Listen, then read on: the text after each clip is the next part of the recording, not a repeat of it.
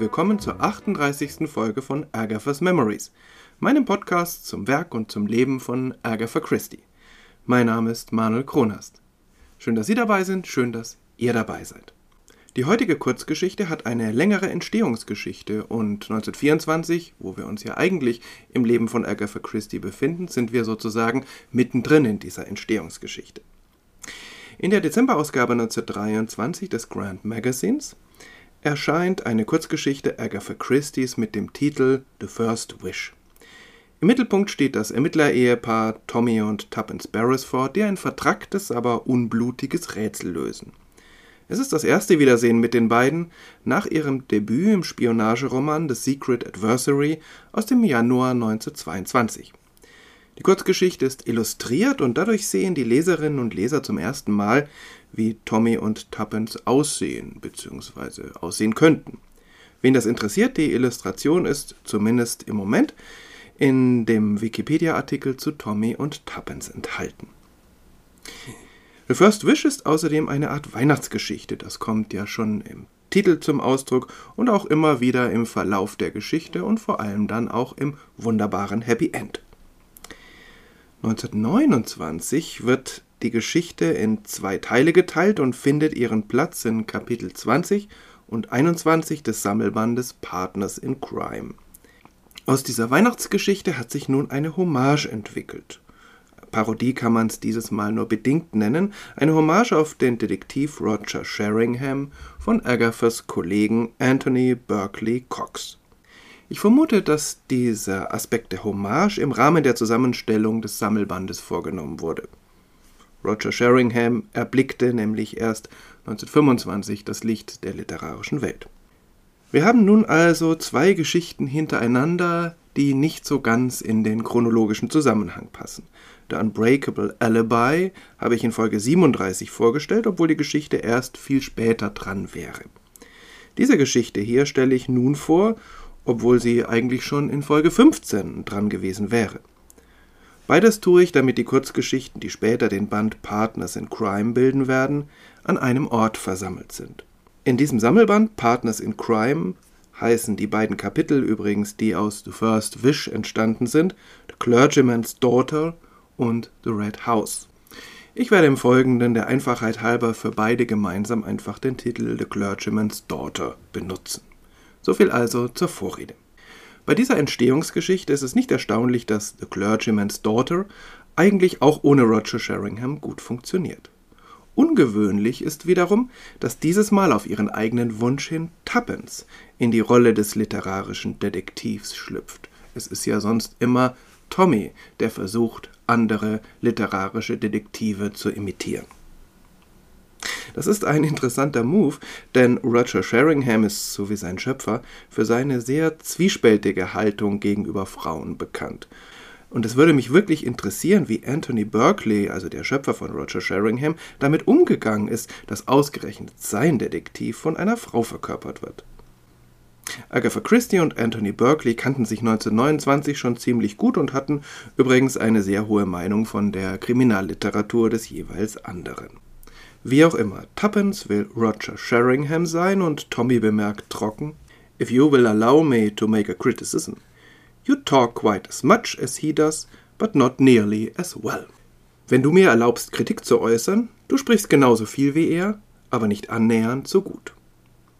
Das ist natürlich bösartig, denn Tuppence drückt sich genauso geistreich aus wie immer und das passt ziemlich gut zu Roger Sheringham, ein Meister der Wortspiele und der geistreichen Sticheleien. Ebenso aber passt auch ihre Neigung bei ihren Ermittlungen dieses Mal auch mal zu schummeln. Aber zu Roger Sheringham und Anthony Berkeley wie immer später. Ihre Auftraggeberin ist dieses Mal Monica Dean. Sie ist, wie der Titel schon sagt, die Tochter eines anglikanischen Geistlichen, der allerdings schon drei Jahre tot ist. Dieser Tod des Ernährers der Familie hat sie und ihre Mutter in schwere finanzielle Nöte gestürzt. Das wird verschlimmert dadurch, dass Monika ihre Stellung als Gouvernante aufgeben muss, als die Gesundheit der Mutter sich rapide verschlechtert. Dann aber stirbt eine Großtante Monikas und Monika ist die Alleinerbin. Aber obwohl die Großtante auf den ersten Blick sehr wohlhabend gewesen sein muss, besteht das Erbe im Wesentlichen nur aus einem großen Haus. Monika bekommt ein sehr gutes Kaufangebot, aber sie schlägt es aus und zieht mit ihrer Mutter in das Red House, das offensichtlich groß und gemütlich und gut erhalten ist. Solche Häuser kennen wir von Agatha Christie ja schon. Um finanziell über die Runden zu kommen, nehmen sie Tages- oder Feriengäste auf, aber dann beginnen seltsame Vorfälle. Es scheint in dem Haus zu spucken. Die Gäste bleiben aus und die finanzielle Lage wird sehr bedrohlich. In dieser Situation kommt wieder ein Interessent mit einem sehr großzügigen Kaufangebot. Monika ist in ihrer Verzweiflung schon fast so weit auf dieses Angebot einzugehen, aber dann macht sie eine erstaunliche Feststellung. Obwohl die beiden Männer, die in großem zeitlichen Abstand die Kaufangebote abgegeben haben, unterschiedlich heißen und aussehen, müssen sie die gleichen sein. Monika fällt das nur auf, weil sie eine scharfe Beobachtungsgabe hat und weil ihr ein Goldzahn und die Form der Ohrläppchen auffällt. Sie ist nun neugierig geworden, da muss doch irgendwas dahinter stecken, und so hält sie den Interessenten hin, verkauft nicht gleich, sondern bittet Tommy und Tuppence um Hilfe. So fahren die beiden mit ihr in das Red House, irgendwo aufs Land, ins Nirgendwo. Das Whodunit mit den Poltergeist-Attacken ist schnell geklärt. Interessanter ist eigentlich das Why Done It, der Grund für diese Attacken. Hier präsentiert Agatha nun etwas, was für ihr Werk eigentlich gar nicht so typisch ist, aber für ihre Zeit, vor allem für ihre Kindheit und ihre Jugend. Ein Rätsel, genauer eine Schatzsuche anhand versteckter Hinweise. Solche Rätsel hat Agatha Christie sicher in ihrer Kindheit und Jugend selbst viel gestellt und gelöst und Tuppence bemerkt entsprechend. We're the wrong generation for this. I've a good mind to go back to town tomorrow and call on some old pussy who would probably read it as easy as winking. It's a knack, that's all. Wir sind die falsche Generation dafür. Ich hätte große Lust, morgen in die Stadt zurückzufahren und irgendeine alte Schachtel hinzuzuziehen, für die das wahrscheinlich ein Kinderspiel wäre. Da gibt es einen Dreh dafür. Das ist alles. Weil es eine Weihnachtsgeschichte ist, gibt es natürlich ein Happy End. Es verläuft alles völlig unblutig. Monika wird reich und kann ihren Verlobten heiraten. Ein Ende also ganz typisch für eine Weihnachtsgeschichte, aber ich bin mir nicht sicher, ob es ein typisches Ende für einen Roger Sheringham-Fall wäre. Aber dazu gleich.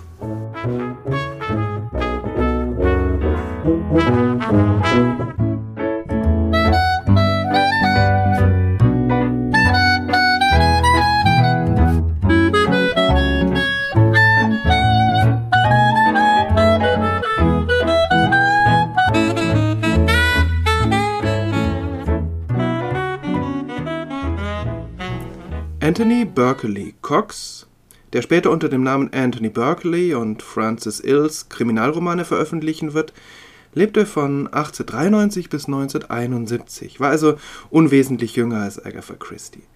Seine bekannteste Schöpfung ist sicher der reiche Amateurdetektiv und Kriminalschriftsteller Roger Sheringham, ein Mann voller Widersprüche sowie sein Schöpfer.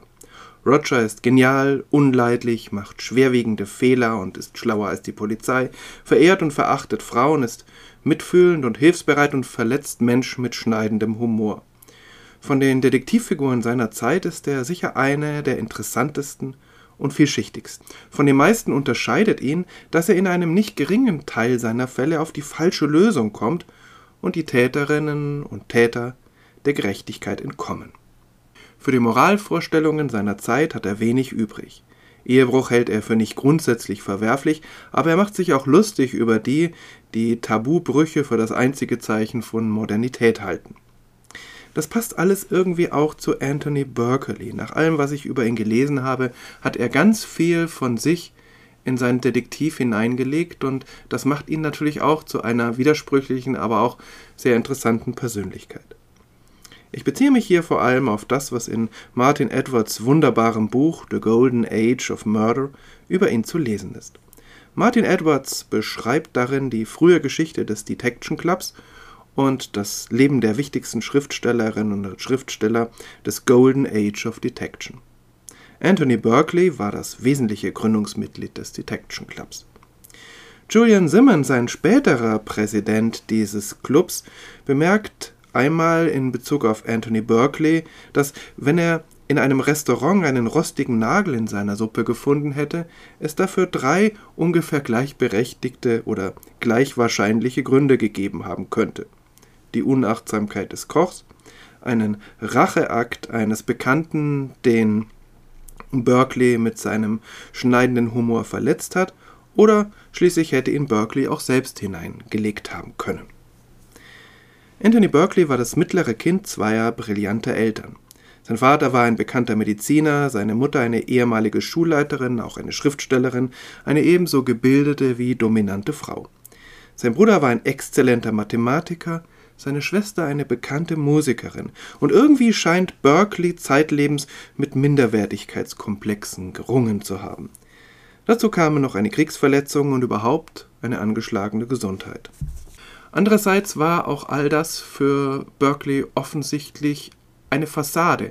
Er ließ höchst ungern hinter die Fassade in sein Privatleben hineinblicken und vielleicht war es manchmal nur eine Notwehr oder eine Verteidigung, dass er sich als muffeliger, menschenverachtender Mensch gab. Auf Frauen wirkte er durchaus anziehend, aber seine Ehe scheiterten. In einem seiner berüchtigtsten Romane wird eine Frau von Roger Sheringham der Hintern versohlt, was mich bis jetzt davon abgehalten hat, diesen Roman zu lesen. Auf der anderen Seite tritt Berkeley vehement für die gleiche Bezahlung von Männern und Frauen ein und war dadurch seiner Zeit weit voraus. Eine zerrissene, spannende Persönlichkeit, die aber sehr wenig in ihr Privatleben blicken ließ. 1929 veröffentlicht Berkeley seinen vielleicht berühmtesten Roman, in dem sich Roger Sheringham sehr zahm gibt, aber trotzdem damit leben muss, dass seine Lösung des Falls in der Luft zerrissen wird, und zwar ausgerechnet von einer Frau. The Poison Chocolate Case treibt das Spiel des Autoren mit den Leserinnen und Lesern auf die Spitze, indem es dieses Spiel in den Roman selbst integriert. Ich möchte hier gar nicht viel über die Handlung verraten, weil sie voller Überraschungen und Wendungen steckt. Das Grundprinzip ist aber, dass sechs Amateurdetektivinnen und Detektive sich an der Lösung eines Falls versuchen, an dem die Polizei gescheitert ist. Roger Sheringham ist natürlich der Präsident des sogenannten Crimes Circle.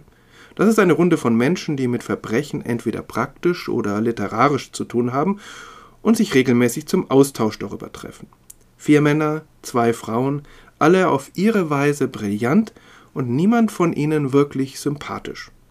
Der Crime Circle ist ein literarischer Vorläufer des später real existierenden Detection Clubs. Ein Jahr später wird ihn Berkeley gemeinsam mit Dorothy Sayers und anderen Autorinnen und Autoren gründen.